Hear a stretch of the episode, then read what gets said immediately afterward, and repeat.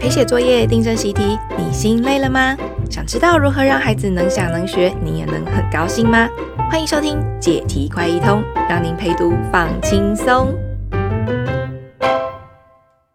Hello，各位亲爱的听众朋友，欢迎回来解题快一通，我是主持人吕培瑜，我是小芬。嗨，小芬，来到了六月的最后一周，嗯，要放暑假喽。对，期末考都考完啦，那我们要谈什么题呢？对啊，哈。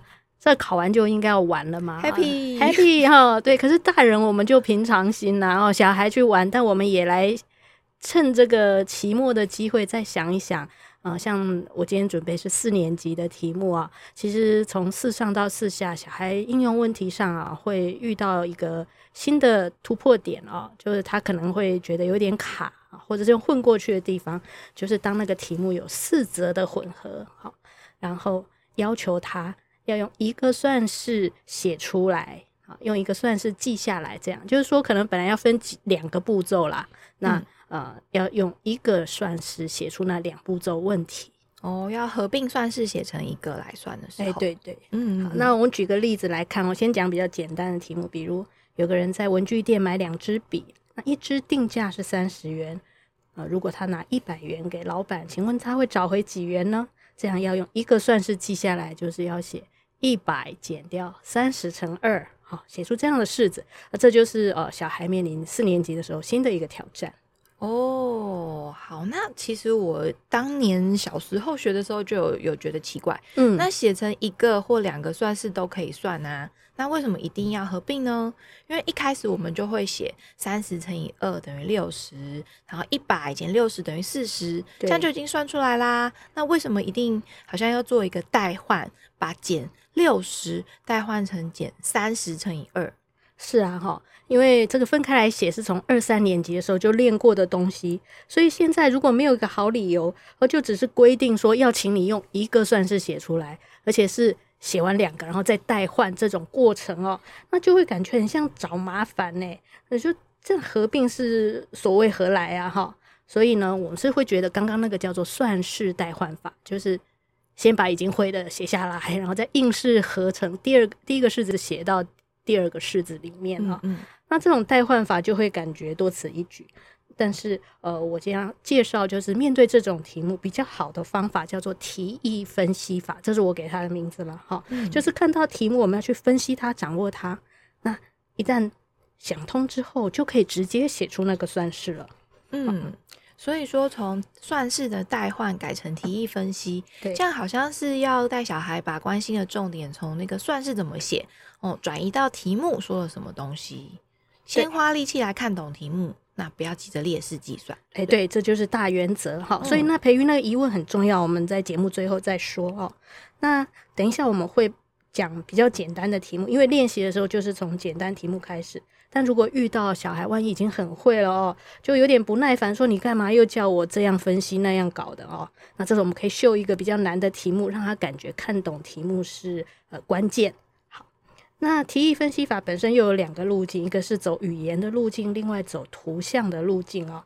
那小孩在解题的时候，当然他两个途径都练是很好啊，左右逢源嘛。但如果只选择一个的话，那就是做比较简单的图像路径哈。所以我就会先花比较大的力气跟大家介绍，呃，怎么样分析题意啊，教小孩画图。所以呢，嗯、大原则是读题目的时候要让小孩一句一句的读啊，不要跳看，然后圈词圈那个数字，这样这不好哈。就一句一句的读，那把每一句的重点呢，就用简单的示意图来表现出来。啊，像刚刚那个买笔的问题。读完第一句，呃，某人在文具店买两支笔，一支定价是三十元。这时候你就可以先画图了，就是要透过理解它，把重点画出来。那画好之后，再看看第二句是什么。哦，他拿一百元给老板，他应该涨回几元呢？就可以继续画。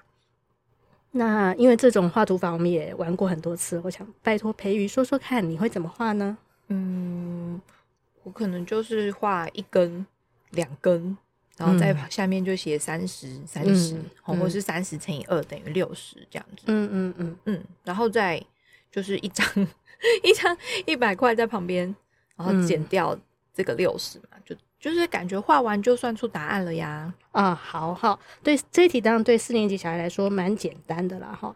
那刚刚那个题呃画的部分，我再补充一下，嗯，就是我们基本上是画题目给的资讯，算法就先不要写上去。所以，讲那两支笔下面某一支就连出来写个三十，有个牌子写三十了哈，那就三十乘二就不要写了。那呃，另外还有这个。要给老板的钱哦，因为这个钱的来来去去，我们可以用箭头来表示，所以那一百元呢，可以画一个箭头指向外面，感觉那里好像有个老板哦，外面的人这样。那所以反向的箭头就可以代表说啊，他要找回来。这时候在箭头旁边如果注解一个问号啊，呃，几元这样，就问号就代表几元嘛。啊，那这样就会把整个题目的意思跟要问的呢都画出来。好，所以。呃，看着这个图，有两支笔，有钱一百块出去要找回来的钱。那这时候我们带小孩绘画之后，下一步就要请他看着图，呃，讲讲看他有什么想法。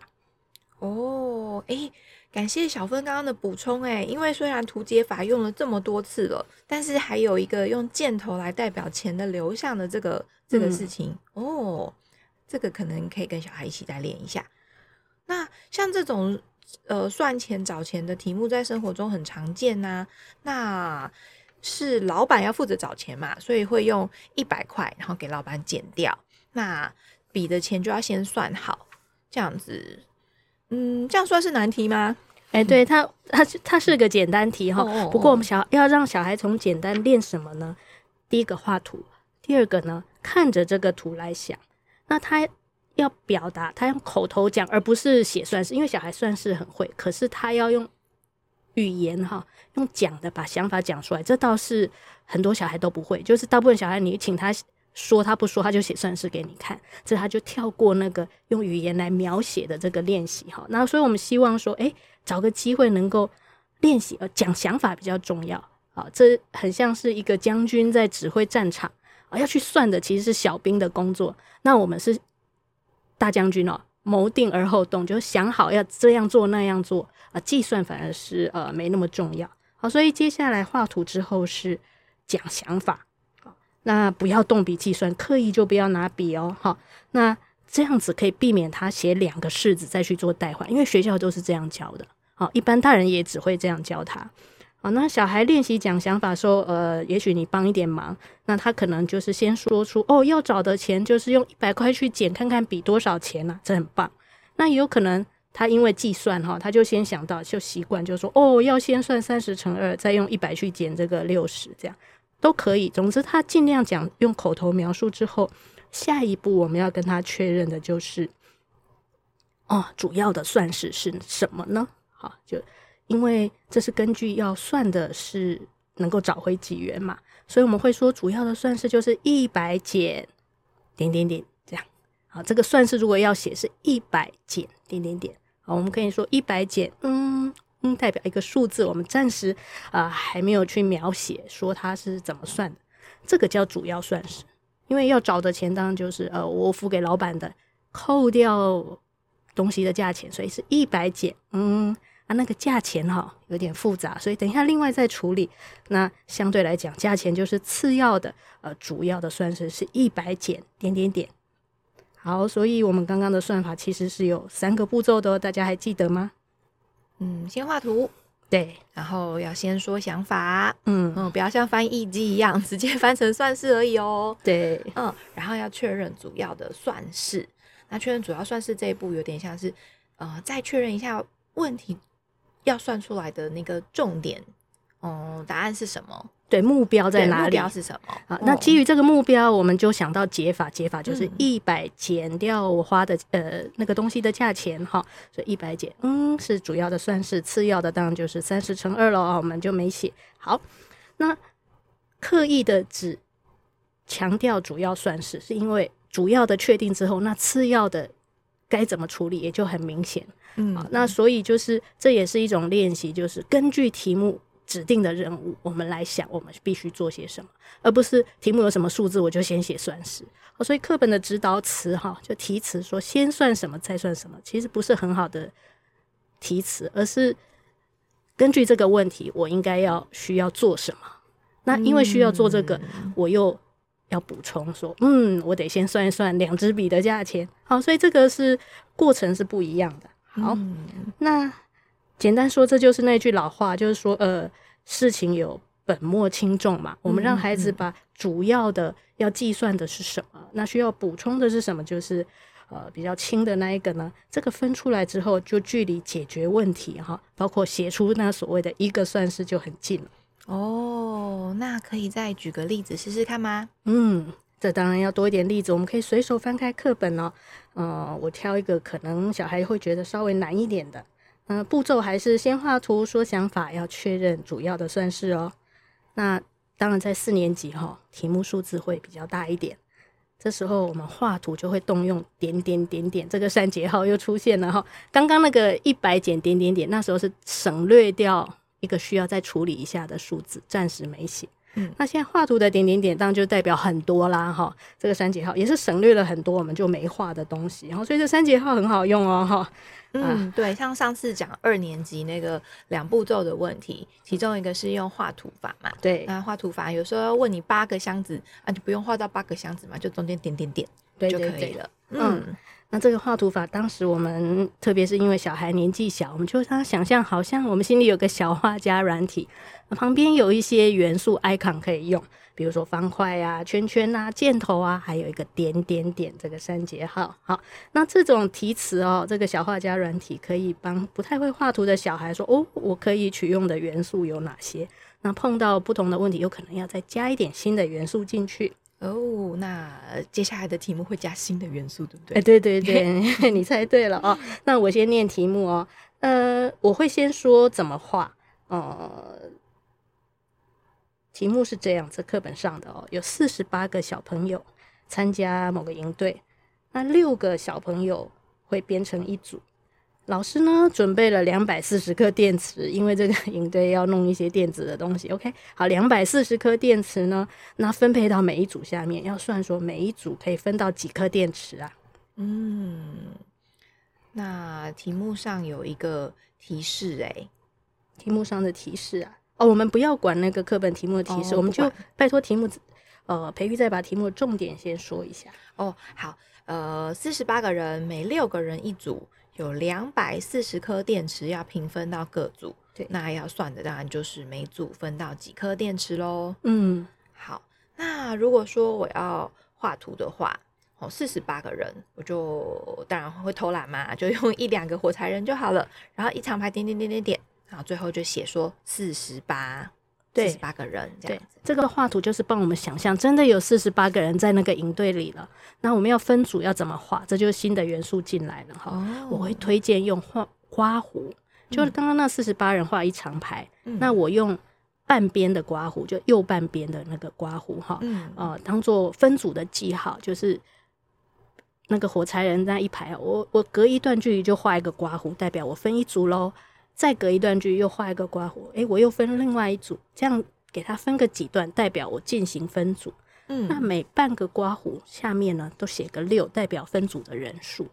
哦、好，所以我们现在会有那一排人，而且分组刮胡六，再一个刮胡六，这样点点点到最后呢，总共有四十八人。好，嗯、当然我们还没有直接去算分几组，小孩心里可能说就八组啊。好，OK，这心里有这个蹦出来数字 OK，可是重点我们现在在研究题目怎么画哦。嗯，好，刚刚小芬一边讲，我就一边画了，因为我画了几个人之后呢，接下来就不知道怎么刮了，因为我根本没画六个人。好，所以其实不是按照那个实际的数字要开始解题了，只是图示而已。对，不用画出六个人，我就隔一段句，因为那点点点也没关系，就代表人。嗯、我用刮胡下面的六代表这一组有六个人。嗯，所以我刚刚就用右刮胡，就是半边的刮胡，刮出了呃六个六个六个。那个表示分组嘛，那就是用到了小画家里面新的图像的元素。那剩下来的，我说说看哦。对，我的图呢，接下来应该就会在呃这一整排四十八个人的底下，再用一个大括号写两百四十颗，然后呢，两百四十颗，再用几个箭头去指指到每一段那个刮胡所刮住的那个范围。表示把两百四十颗分出去这几段了。嗯嗯嗯，对。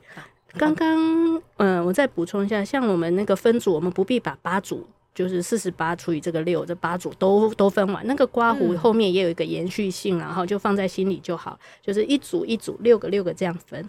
那刚刚培瑜说两百四十个，其实就是很简单，就写个两百四就好了。嗯，啊，那你刚刚有说我需要一个代表分出去的动作，所以是分到一组一组里面，所以我用箭头指向我分出去了，也是画几个箭头代表意思就好了。好，那重点是我不知道的几颗要注明出来，我要算的目标。啊，在哪里？任务在哪里？好、嗯嗯，所以我要在每一组的那里，呃，就是箭头旁边呢，写个问号课这样子。好，所以整个图画完之后，题目的意思就呈现在那里了，情境在那里。那我要针对图，这小小孩有个有趣的地方，有时候你请他画图啊，开始想题目的时候，他又凭空在那边想算式要怎么写，因为他已经训练太多，所以我们要提醒他。你看他好像眼睛没有看着图啊，呃，你就问他说：“你有没有在看图啊？”好，我们看着画图就是要帮我们想那里发生了什么事。好，还有目标任务在哪里？好，你如果觉得他很茫然，还可以提供一些线索，比如说，哎，我们现在要算的是几颗啊？那我们需要知道什么？这个大家都会给的线索。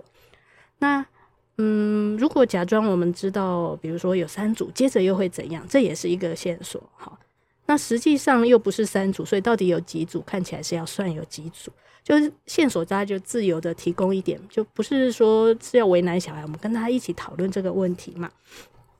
那这个是画图理解了提议，那发展的想法哈，请小孩多讲讲啊，我们帮一点忙。那第三步是什么呢？就是要、嗯、第三步就是要确认那个主要的问题，对，主要的算式哈、嗯。根据问题，我们我们要写的算式要算的是什么呢？就是啊，要分电池嘛，所以是两百四十颗。看着图，要除以总共有几组呢？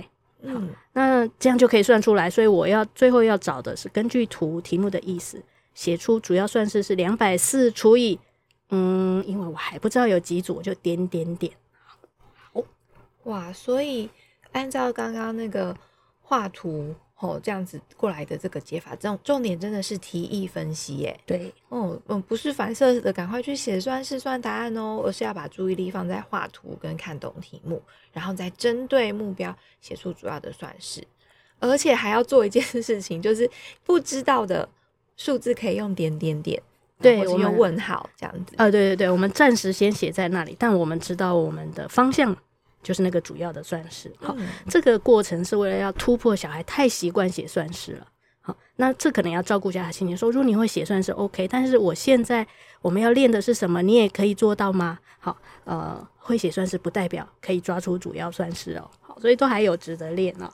那嗯，当然写出了两百四十除以点点点除以一个数字，代表有几组之后呢？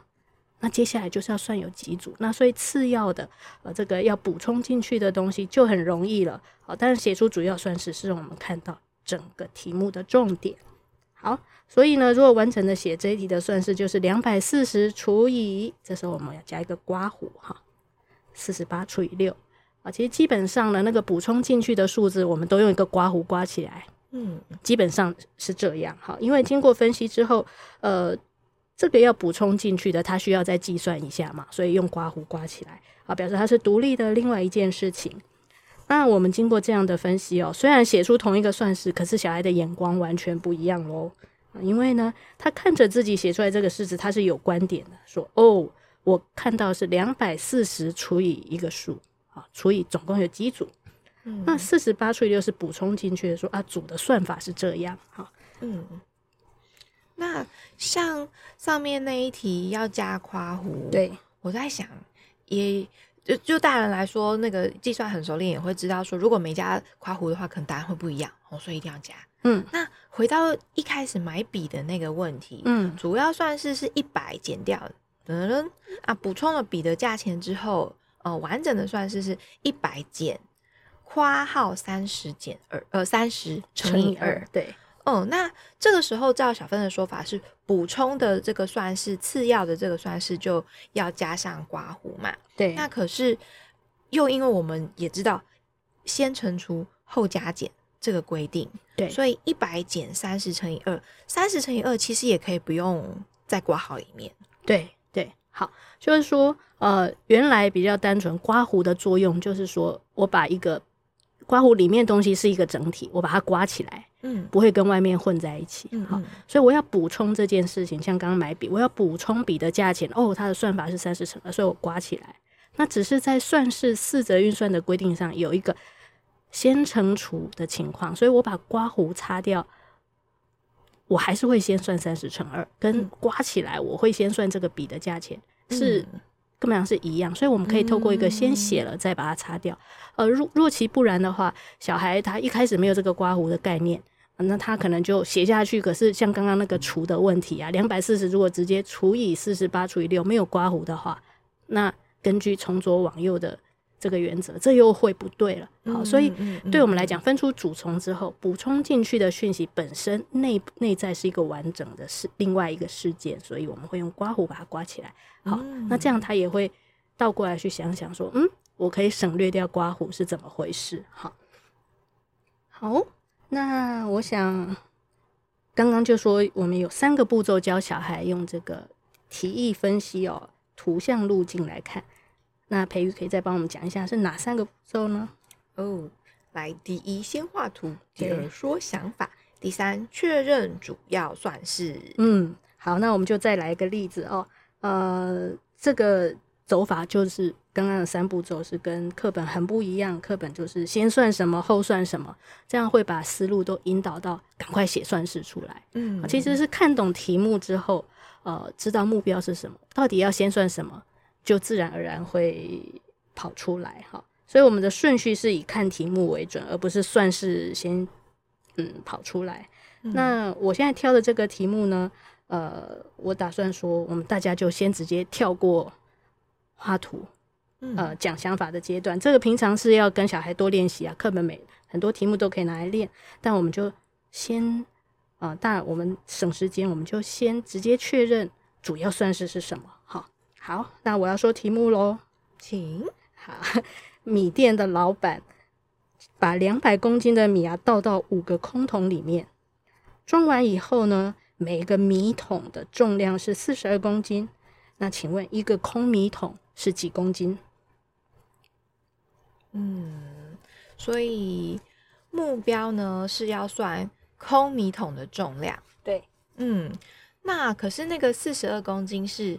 啊、呃，装了米之后，哦，米加上桶子的重量，哎，对，哦，那所以主要算是应该就是四十二减掉，噔噔噔，就是空桶的重量喽。对，因为这就很清楚，就我们看完之后呢，我们抓主要算式，应该说整个题目都了解之后，那我们就知道说要算空桶的重量，我们是要从刚刚培育说的四十二减等等。就可以得到空桶的重量。为什么跑出等等等呢？就是啊，因为要算一桶的米有多重嘛。嗯。啊，这题目没有直接讲，是要我们要另外处理一下的。好，所以就是主要算式四十二减等等等。好，那找出主要算式之后呢？啊，那米有多重很容易呀。好，我加一个刮胡，就是所有的米被平分到五个桶子，就是两百除以五喽。所以刮胡里就写两百除以五。那整个完整的算式就是四十二减。刮胡两百除以五，嗯，好，那这时候我们就考虑一下，哎，刮胡可写可不写，好，所以你一旦熟练这个心理过程，知道，嗯，四十二要减掉那个、哦、那个刮胡里面啊，不用写刮胡啦，这个熟练之后，我们就可以直接去刮胡写，但是刚开始可以呃，慢慢来，嗯，我觉得这个。完全跟课本上的教法是相反呐、啊！哎，对，因为课本上就是还有提示，哎，他说要先算哦，一个桶分到多少，然后再减掉。对啊，那你怎么会有那个 idea 说要先算什么？那就是因为讯息很简单嘛，我就凑来凑去，我能算的就是一桶米有多少啊？看完以后，那既然你要问我这个，那我就用四十二再减。可是他对整个题目哈。是没有一个啊分析，也就是没有主要我要解决的问题，那我就要抓什么资讯来帮我解决完这个问题。我没有这个分析，那就是凭感觉。所以这碰到大家所谓的那个生活素养题，你会发现说，给我的资讯如果超过要解题的范围的时候，小孩会乱抓，嗯，嗯会凑数字，那这就惨了。好，所以呢，嗯，现在虽然是比较单纯的讯息，没有多余的，但我们还是以抓到问题的核心啊，就是。知道题目要问什么，这样来去呃慢慢的体会。嗯，那我觉得这样子真的是呃。从图像出发，这样子来分析题应该是蛮清楚。嗯、可是刚刚小芬有说到，还有另外一个叫做语言的路径哦。哎、欸，没错，图像我们已经研究完了哦。嗯、这语言路径很特别哦，因为呢，我们是希望除了锻炼这个数学写出一个式子这个能力之外，同时也要提升语文能力。因为这个数学它本身哦，写算式它就是一个数学的语言。那但是数学的语言本来是要反映解决一个现实的问题，所以这个现实的问题就会有平常我们说话描述的方式。这个现实的语言跟哦数学上的这个语言应该是有一个呃相互辉映的，好，所以呢我才会说呃有一个语言路径。但是呢语言路径本身又要以图像来做基础。怎么说呢？因为这个，我们看到一个文字题目，数学题，它是用文字描写一个实际的情情境。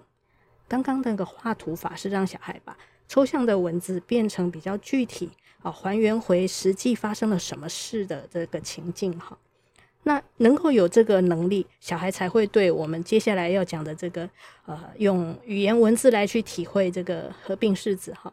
那在算式问题上打转，他才会比较有感觉。他要有图像啊，能够了解题目这个呃的意义，这个基础才能够做这个语言路径哦。好，那目前我也比较难呃详细说，一方面是时间的关系，二方面啊，其实已经有一个编好的数学想想啊，四年级上学期啊有一个单元啊，叫做刮胡与引号，非常非常的精彩哦。他。呃，当然不只是讲合并式的问题，他还去处理那个我们小时候比较难，就是去刮胡。就刮胡里如果是减法的话，啊，你把刮胡抹掉，好去掉之后，啊，减要变加这种。哈，我们以前是靠死记的嘛，因为老师也没有更厉害的教法。但数学想想，我们花了很大的力气，嗯，从语言的观点啊来去带小孩体会说这个去刮胡。但我现在就嗯，时间没办法讲那么多哦，请大家找。找机会去看看数学想想，数学想想，对对，我就借由提议分析那个部分，从数学想想取材过来啊。好，就比如说那个呃买钱的那个呃买笔买笔那个问题啊。好，从语言上从文字上来看，其实他说了两件事情，一个就是那些笔是多少钱，另外呢，我付钱之后要找回多少。所以呢，既然有两件事情，所以本来我会写成两个式子来处理它。这个式子跟呃句子两件事情是呼应的。那现在到四年级，我们是要把两件事情合起来看。在语言上呢，我们就等于是要把两个句子合起来说。所以主要的句子是：呃，我付一百元，付出一百元买，嗯，买了一个东西，会找回几元？这是主要的句子。主要要说，那我就要补充说，啊，你到底买什么？哦，那是两支单价为三十元的笔。所以两个句子如果合并，我们可以说成一个长长的句子，就是我付一百元买两支单价为三十元的笔，会找回几元？嗯。对，这个写成题目好像很长啦，不过我们平常确实也会说比较长的句子，嗯，哦，比如说我今天戴着那顶生日时妈妈送我的帽子出门，哎、欸，这句子很长哦，哈，嗯嗯，它就是我主要是要讲，呃，我今天戴帽子出门，嗯、那我戴的帽子呢是生日的时候妈妈送我的。这两个句子合并在一起，对对，小时候就只会说 simple sentence，就是简单的句子。嗯嗯嗯、那其实两三个句子如果彼此有一个主从关系啊，有一个呃清楚的关联，我们就会把它合并成一个英文所谓的 complex 或是 compound sentence。那总之呢，就是一个长长的句子，在生活中我们会遇到啊。那在数想里面哦，他举的例句就要有趣一点，那小孩才会想学嘛，哈。所以他举的例子，培育听听看哦，是。大猫吃了小猫吃了一口的罐头，嗯，再一次，大猫吃了小猫吃了一口的罐头，好可爱哦。好，是大猫吃了小猫，还是小猫吃了罐头，还是大猫到底吃了什么？对，哎，好有意思哦。对，那我们用这样的句子呢，小孩嗯突然醒了，一开始还以为是大猫吃了小猫，对，然后再吃一口罐头，哦，不是这样。好，所以这个。这个 complex sentence 这个长长的句子哦，它呢到底是在说什么？小孩就会跟他的经验哦，跟他的已经有的语感连接起来哦。好，嗯、那这个部分啊很精彩，请大家自己去看喽。好，那回到我们刚刚比较无趣的这课本题目来讲啊，用两句话说，刚刚是分开来讲，合起来说是付一百元。付出一百元买两支单价为三十元的笔，会找回几元？好，那数学式子是一百减掉这个三十乘二。好，这那个合起来的句子，长句子跟合并写的算式呢，之间其实是有一个对应的。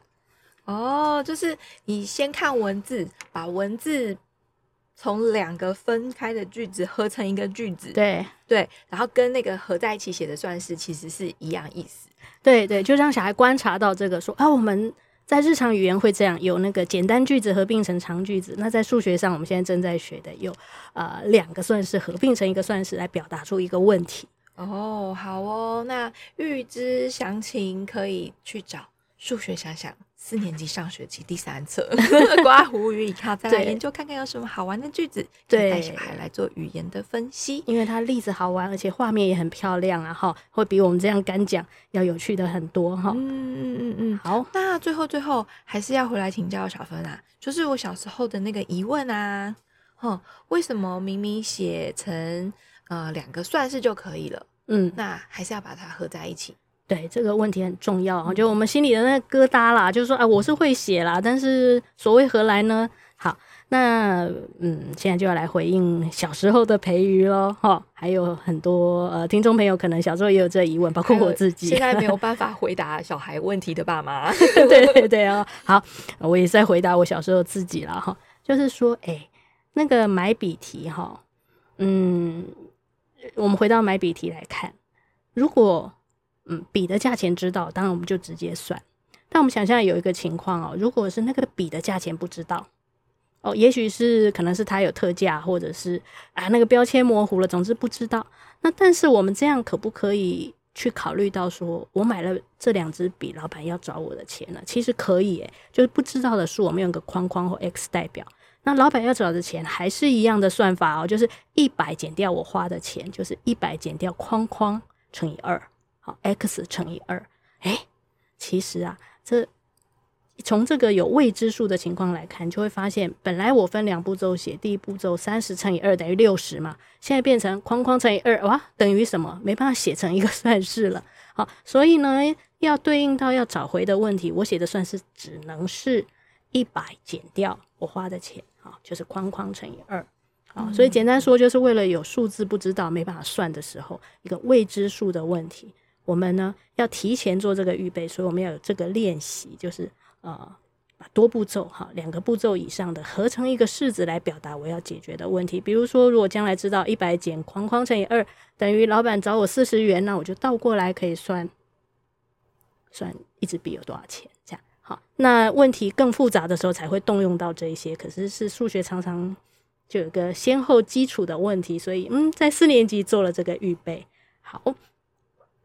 哦，所以其实课本上还是有它的用意啦，只是也不会先明讲哦，毕竟 x 也还没有出现。对，那就有一点没方向感，所以我们可以跟小孩聊聊，这样、嗯、就是这是为了以后碰到不知道的数字，呃，出现在算式里就没办法先算啦，啊，就没办法分两步骤写。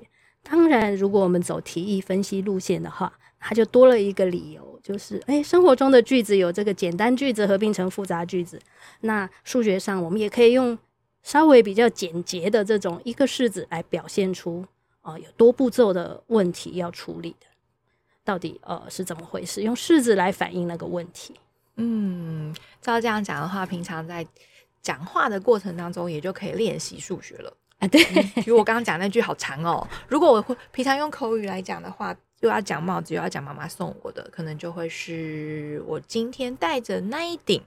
生日时，妈妈送我的帽子出门，这比较像是写作文的时候会有这种 厉害的句子，长句子。哦，那说话我们可能会比较简单啦，就说啊，那你戴的是什么帽子啊？就是有一个 simple sentence 来来回回讲。对，但是确实在写作的时候，这也是写作文的困难所在。然后就是说的跟写的没有完全一样，写的时候我们会哎，重点是我今天戴帽子出门嘛，但我还要形容一下那是一顶怎样的帽子，所以我就会写我今天戴着妈妈送我的那个帽子啊，好，所以我心情很飞扬什么之类的，嗯，哦，所以就不会拆成。这个就变成是写作跟口语的差别，真的耶！嗯、哇塞，从一题数学谈到了作文，作文能力都 up 了，up up。对啊，不但解了小时候的疑惑，那也多了一个可以跟小孩聊的这个语文跟数学的问题。好，所以我们要走题意分析法，而不要用算式代换法喽。这个呃，过去用的方法不那么好，我们要升级一下。耶，开心开心那！也祝大家即将到来的暑假愉快。好，我希望我们暑假可以有不一样的主题，敬请大家期待哦！敬请期待，好，拜拜，拜拜。